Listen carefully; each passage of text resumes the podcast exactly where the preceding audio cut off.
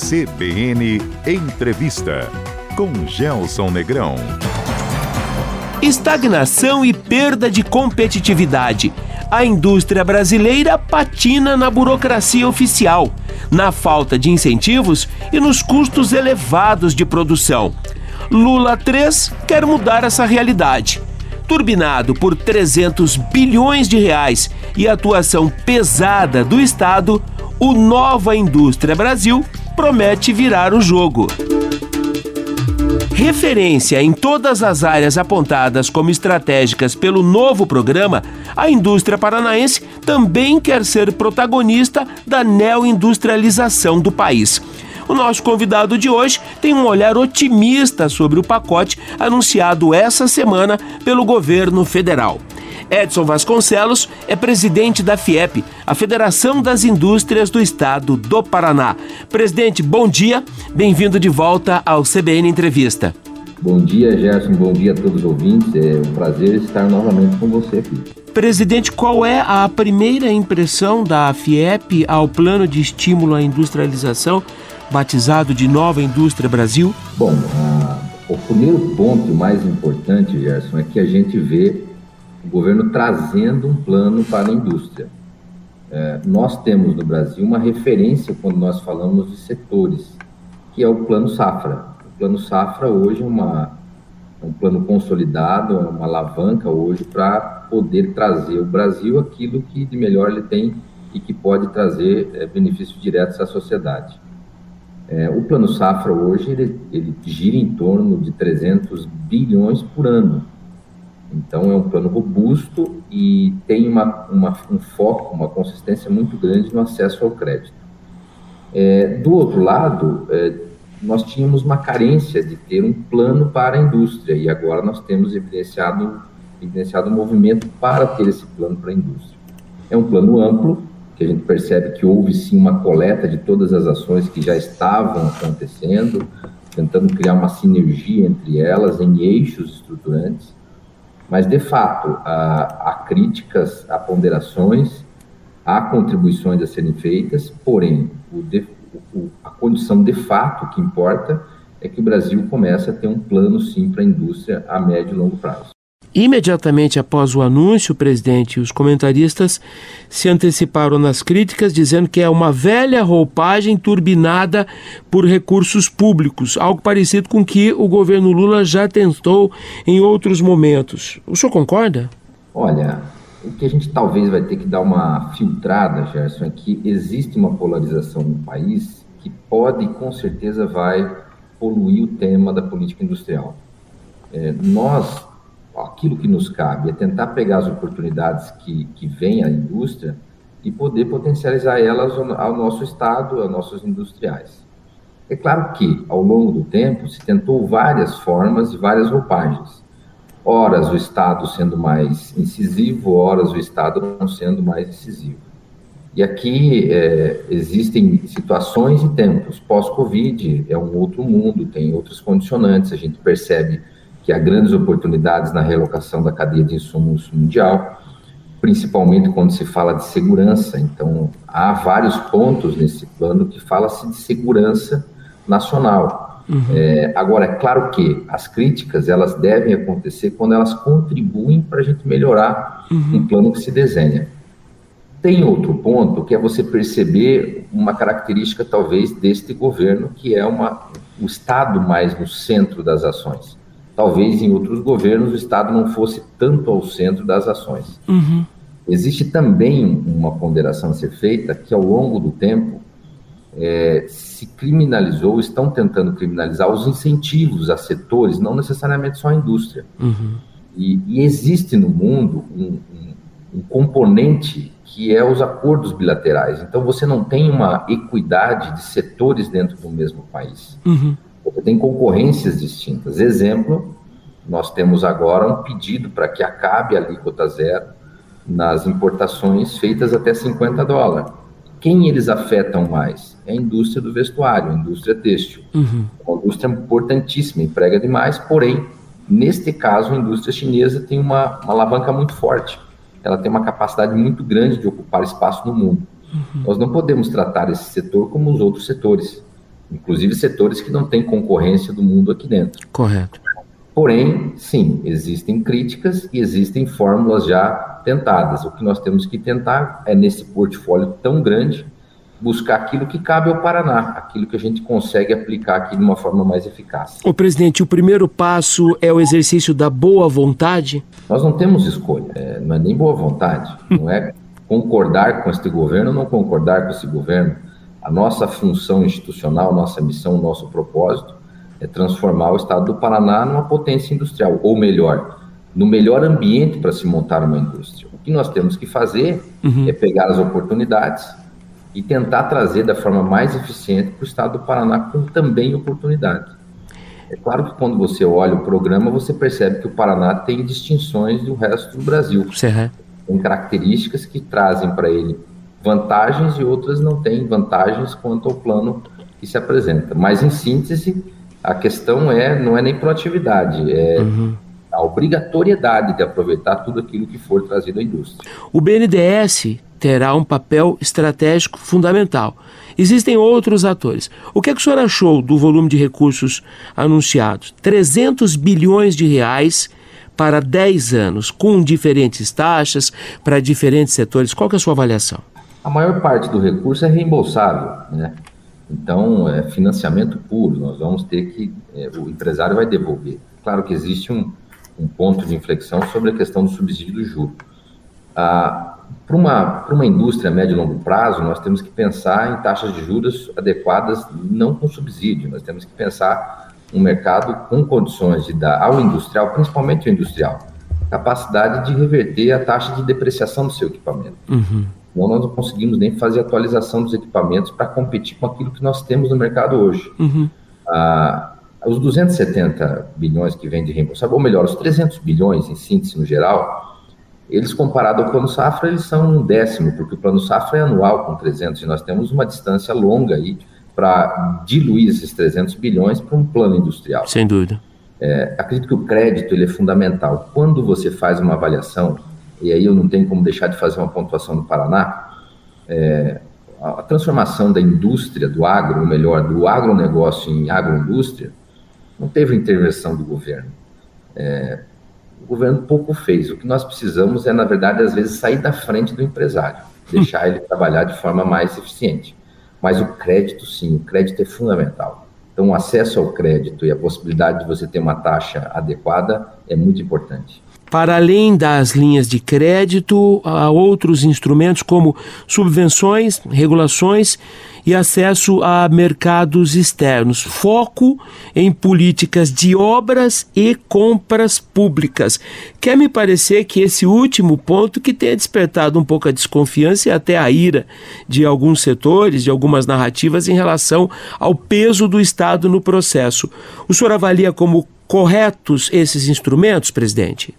E depende muito da circunstância. Vou te dar um exemplo. Aqui no Paraná nós temos uma fábrica, uma fábrica de placas solares que faz a maior parte dos componentes aqui e tem um componente em especial que vem de fora, que é wafer, é, um, é uma sílica que não consegue transformar aqui. Ele está se desmobilizando para ir montar a fábrica dele nos Estados Unidos. Mas por quê? Porque os Estados Unidos veio atrás dele aqui. Sim.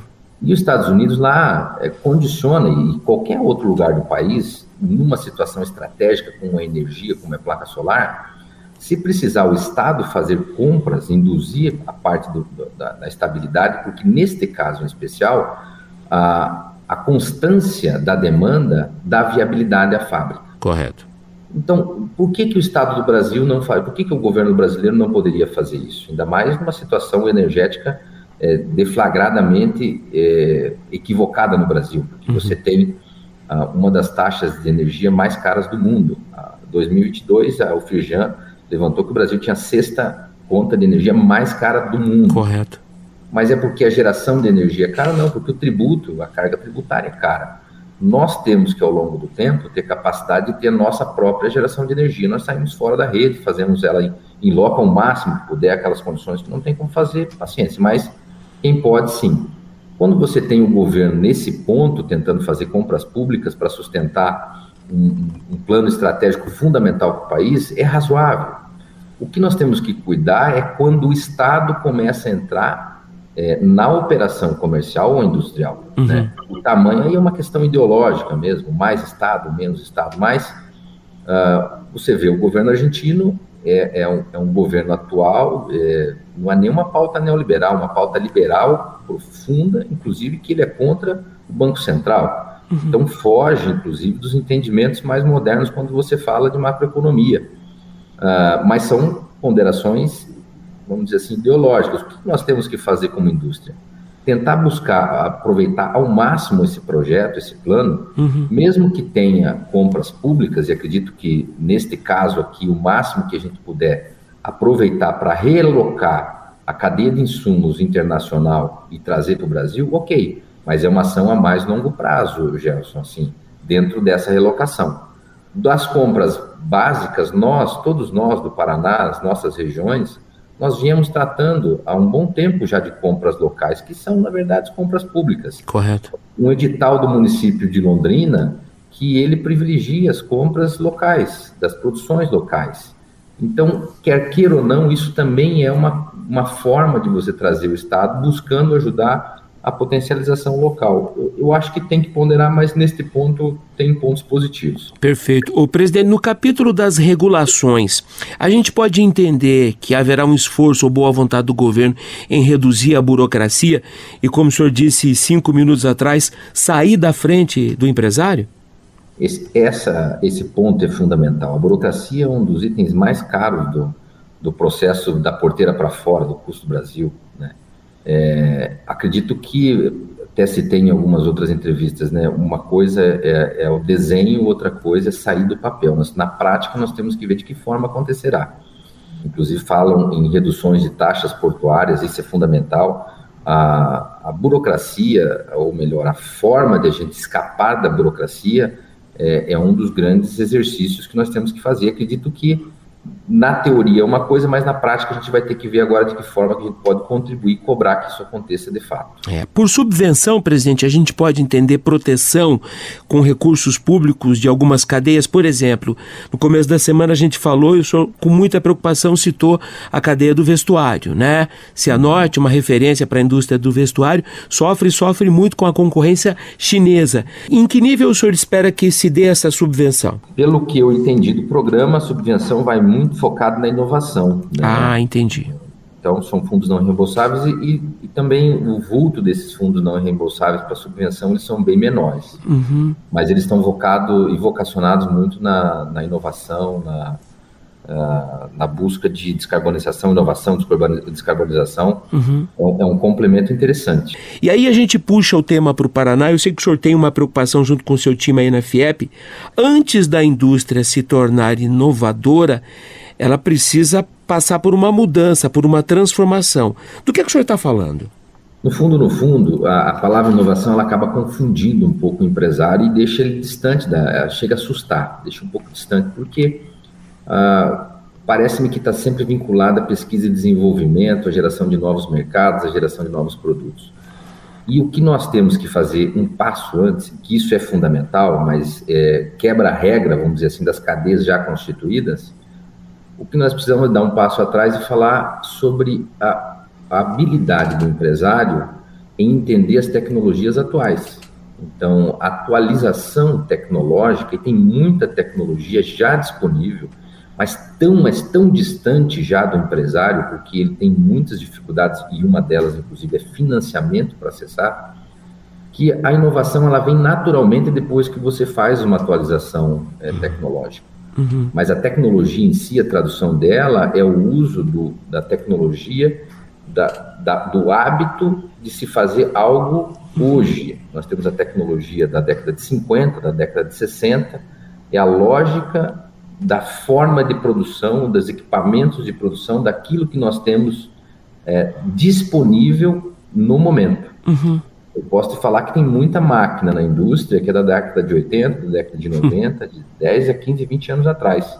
Com pouca automação, mas é uma tecnologia já ultrapassada. Fazer com que essa nova tecnologia, essa atualizada, chegue já é um grande desafio. E quando a gente chegar nela, eu te garanto que nós vamos ter um salto de produtividade, nós vamos ter uma mudança no comportamento do empresário, porque ele se habitua a fazer mudanças, a entender aquilo que vem de novo, a, a necessidade Sim. de atualização tecnológica é muito grande. A curva hoje do tempo da atualização tecnológica cada vez é maior. O presidente, a partir desse ponto da nossa conversa, a gente vai modular esse processo de neoindustrialização com aquilo que é meta, objetivo que está no seu radar nesse primeiro momento da FIEP. Como é que a federação tem tratado dessa questão da atualização tecnológica com os seus associados, com os players? É, por incrível que pareça, nós temos um, um projeto que, que é uma soma de outros projetos, como o Brasil Mais Competitivo, e, e busca na digitalização o aumento da produtividade.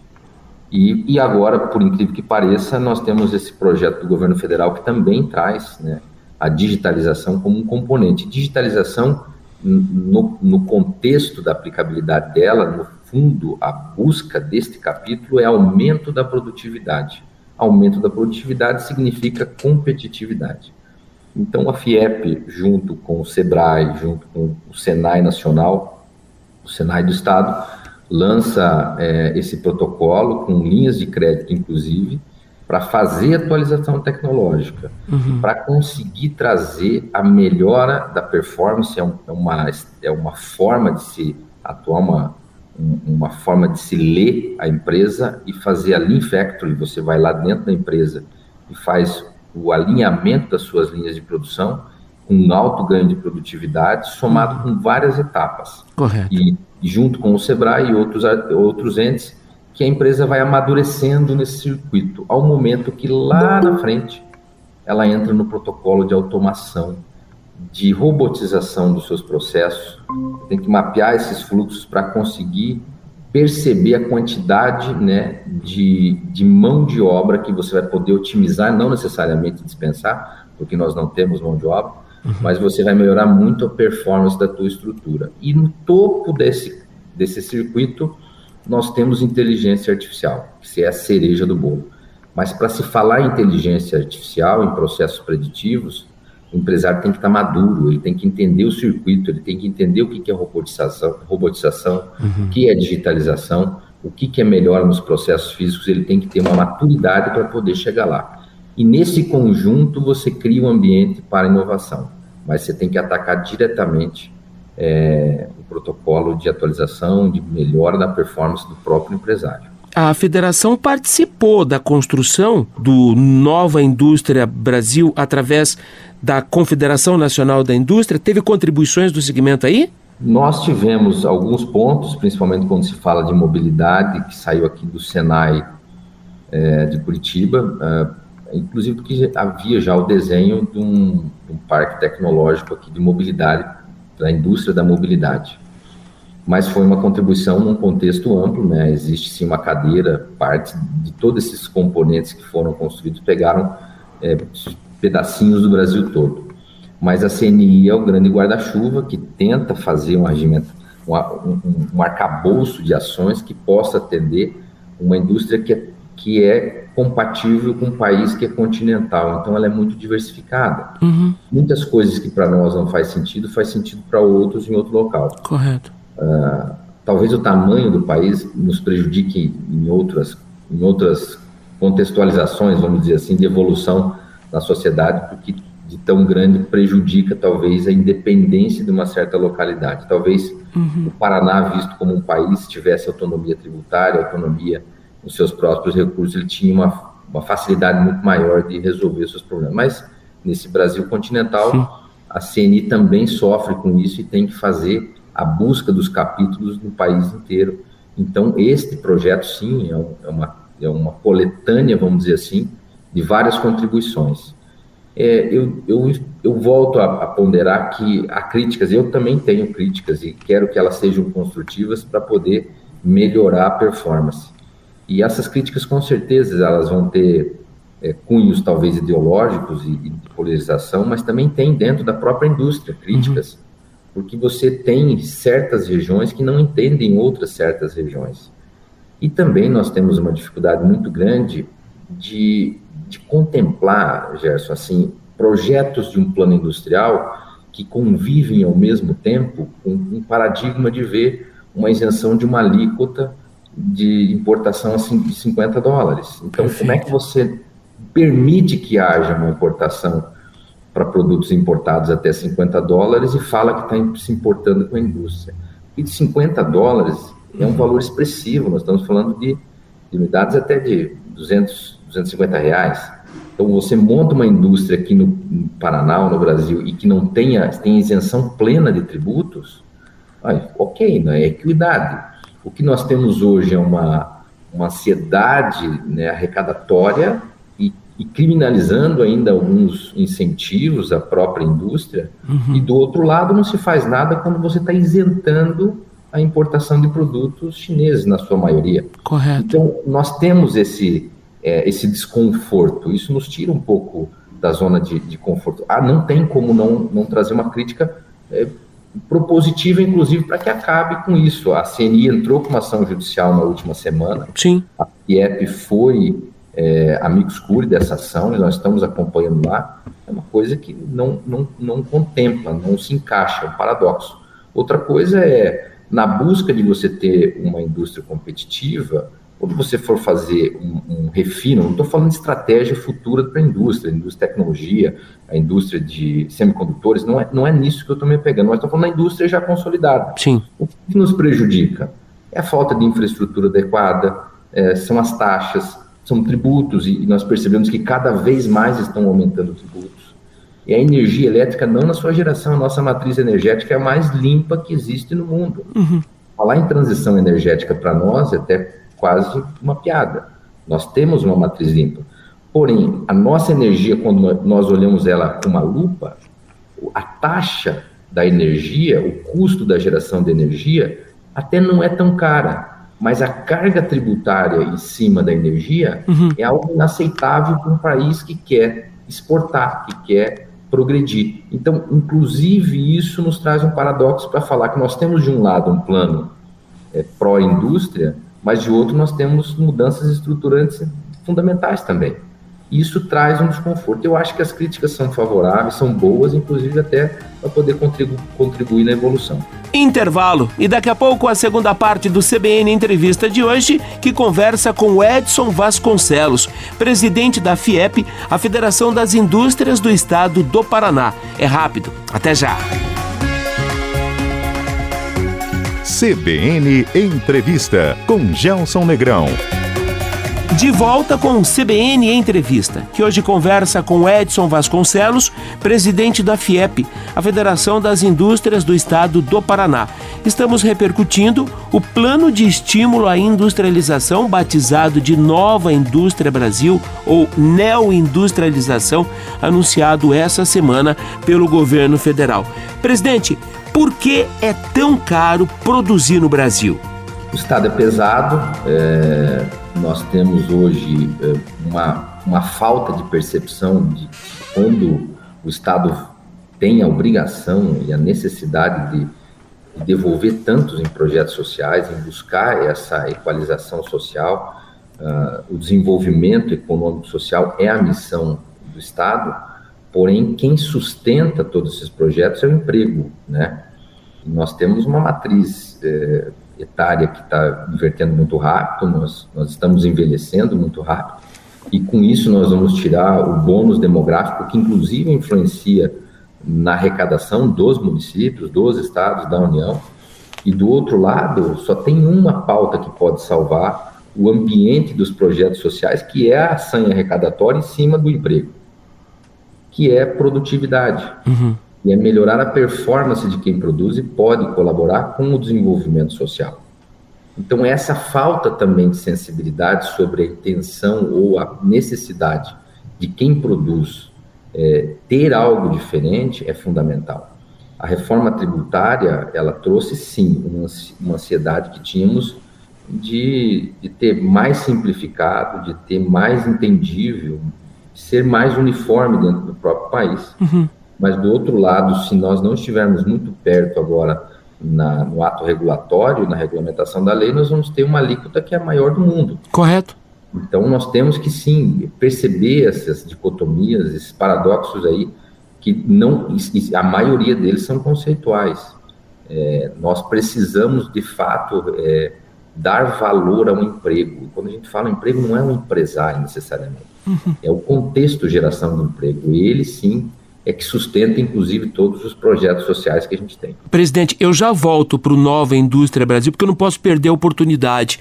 A reforma administrativa passa a ser a mãe de todas as reformas que o país precisa? Ela é fundamental, inclusive, para a gente conseguir entregar mais na ponta. Quando eu falo entregar, o, Estado, né? O Estado precisa ser mais enxuto, mas não é privatizar escolas, não é privatizar saúde.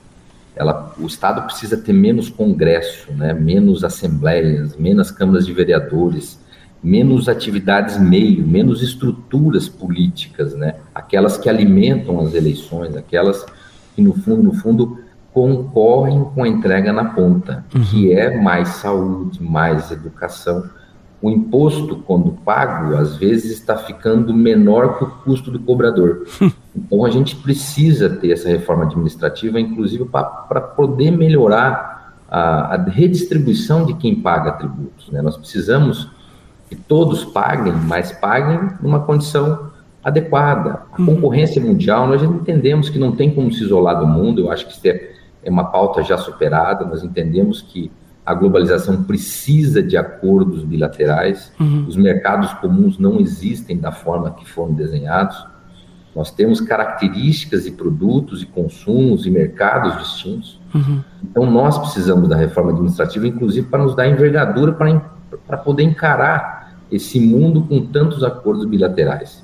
E o custo ainda, é, Brasil, da porteira para fora, é um grande entrave.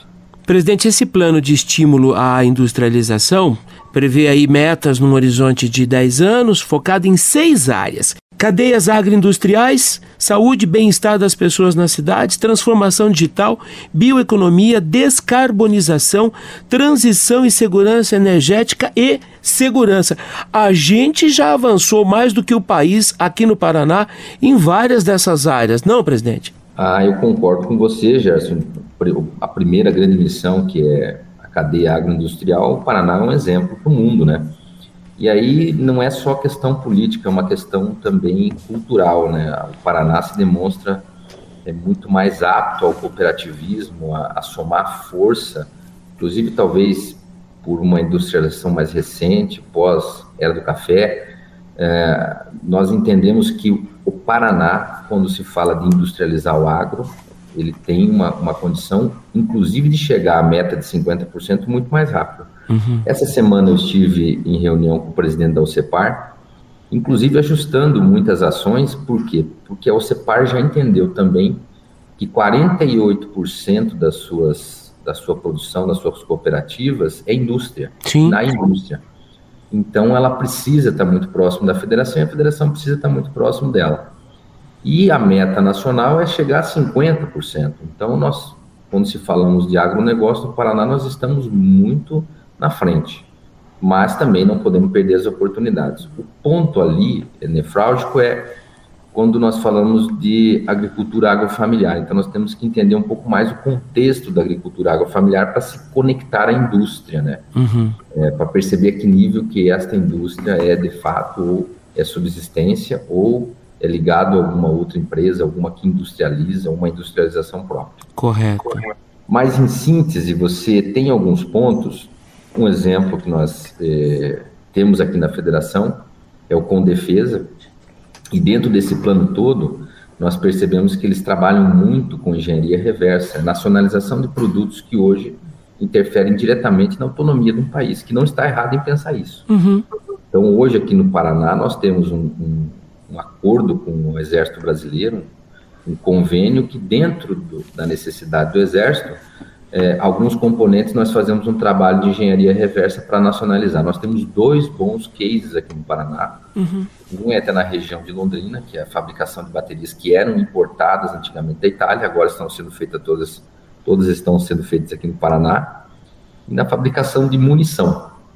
É, aqui na região metropolitana de Curitiba, nós já temos uma indústria que faz as cápsula, cápsulas de munição são cápsulas grandes, não são cápsulas de revólver, mas são cápsulas grandes. E, e já estão sendo vendidas para outros países. Já nós estamos exportando esse material bélico. Então, Ah, é, esse tópico nós entendemos que é importante, tem um mercado muito grande, são oportunidades de mercado também envolvidas. Na indústria fármaco também existe essa, essa busca pela autonomia, pela nacionalização de componentes da cadeia fármaco, eu acho fundamental, é, porém já é uma, algo muito mais restrito, dentro de uma cadeia muito mais restrita. Né? A bioeconomia, é, acredito que está muito linkada ao Paraná, nós temos uma capacidade imensa, inclusive a, a FIEP estuda hoje sobre nutracêuticos, a possibilidade de incluir dentro do estado do Paraná um instituto específico sobre nutracêuticos, é aquilo que você pode extrair lá da, da soja, criar uma proteína e vender ela por gramas com valor agregado muito maior uhum. para a indústria fármaca, para a indústria de cosméticos. Então, isso também tem um valor agregado e nós acreditamos que podemos capitalizar isso para o Paraná. Né? A transição energética do Paraná já é consistente, já existe, nós só temos que saber aproveitar essa característica, Gerson. Então, na verdade, não é nem fazer que faremos. Sim. É saber falar como, como aproveitaremos aquilo que a gente já faz. Né? Correto. É, temos também a, a, a, questão dos biocombustíveis, o etanol, nós temos a região norte, a região de Maringá, ela é muito forte na produção de etanol, biocombustíveis também está muito está é, uma crescente muito grande. Entendemos que isso também já é uma característica do estado do Paraná. São vários pontos que, que a gente percebe que o Paraná é, já tem, de uma forma contundente, histórica já, é, capacidade de melhorar, aproveitar talvez esse pacote para evidenciar para uhum. melhorar a nossa fortaleza. O senhor quer outro exemplo, presidente? Quando o plano fala na área de transformação digital, a gente está em meio a esse processo. Digitalização da indústria com a jornada da competitividade. Perfeito. É, e, e, não tenho vergonha nenhuma em dizer que nós vamos copiar esse projeto é, da Fiesp, é um projeto impactante. É, os números do projeto em quatro anos são atender 12 mil empresas, é, a micro e pequena empresa de forma gratuita. É, e a transformação, o resultado esperado é na ordem de um bilhão de produtividade, de economia nas linhas de produção, do aumento de competitividade. Então, Paraná, eu me sinto muito confortável em dizer que nós saímos na frente, nós estamos com o produto pronto já no forninho para para começar a trabalhar. Presidente, não vejo na relação de áreas consideradas prioritárias pelo Nova Indústria Brasil referência clara em infraestrutura devemos nos preocupar? Não, mas a infraestrutura tem uma, um capítulo especial, mas é que no fundo a estrutura, na percepção que foi colocada no projeto, hum. é, ela, ela é dividida em três grandes blocos. É, infraestrutura que está vinculada ao PAC e ao longo do tempo. Ah, perfeito. A infraestrutura no Brasil ela tem um concorrente muito grande que é a taxa de juros. Ah, o payback da infraestrutura é muito longo. Então, esse exemplo ao que se deu na segunda geração de concessão de rodovias, que o BNDES deixou de financiar os projetos por aqueles embrólios da Lava Jato, porém, o financiamento não era para as empresas. Naquele ponto, eu faço uma ponderação que o financiamento era para o usuário. O usuário, tendo o juro baixo, a tarifa seria baixa.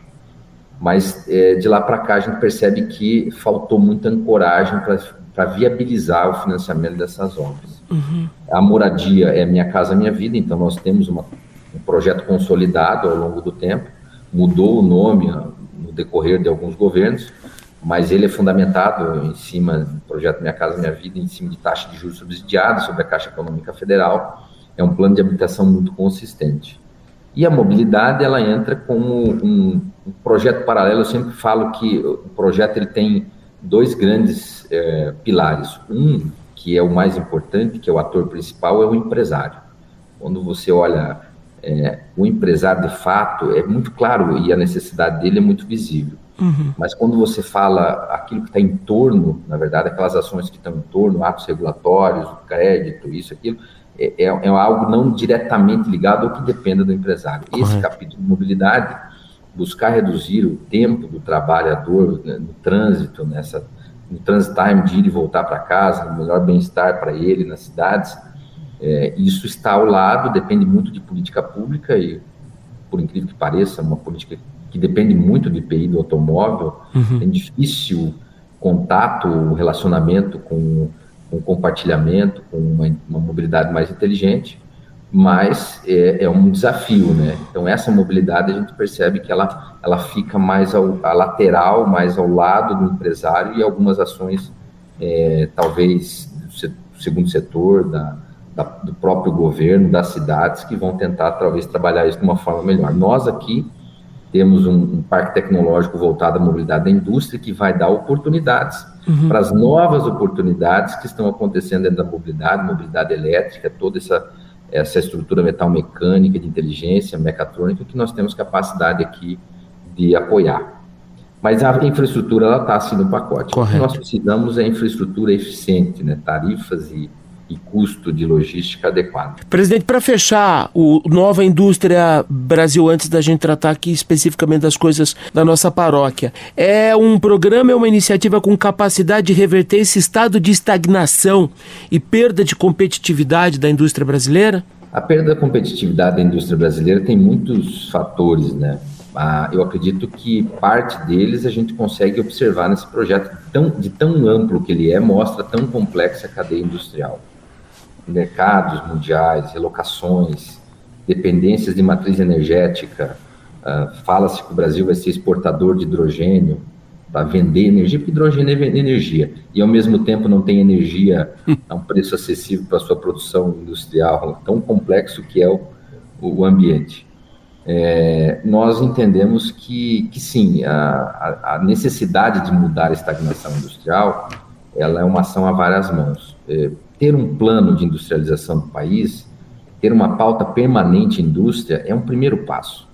Quando nós entramos aqui na federação, nós deixamos claro que o nosso foco, nosso objetivo, nosso propósito era melhorar a política industrial do Estado. Nós tínhamos que falar de política industrial, nós temos que debater política industrial não quer dizer que nós temos uma fórmula mágica atemporal. Cada tempo no seu tempo, cada situação, é, pós-Covid é um outro mundo. O que nós precisamos é falar de política industrial entender que a indústria, Gerson, ela é, ela é essencial para a matriz econômica. Quando nós temos uma transformação digital, que a maioria da população, ao longo do tempo, começa a comprar o seu produto de outros países por uma plataforma online que nem sabe de onde vem, mas dentro do país nós estamos tão preocupados com a logística reversa, mas a logística reversa que vem dessa plataforma pouco importa, uhum. nós temos que buscar um equilíbrio, nós precisamos conversar sobre política industrial. Entender que política industrial traz a indústria que a indústria importa recurso, ela vende produto e traz recurso para casa que melhora o comércio e que melhora o serviço. É muito difícil você exportar serviço. Você, para ter algo que você melhore a per capita, o IDH de uma, uma região, os melhores empregos estão na indústria. Então, nós precisamos sim falar de indústria, ter uma política industrial pelo menos debatida, e as ações naturalmente acontecerão. Edson Vasconcelos, presidente da FIEP, a Federação das Indústrias do Estado do Paraná, que vem acompanhando com lupa o desenrolar do novo programa de concessões de rodovias no Estado. Ano passado, presidente, foram a leilão os lotes 1 e 2. Para esse ano, 3 e 6. Estamos atrasados e preocupados, presidente?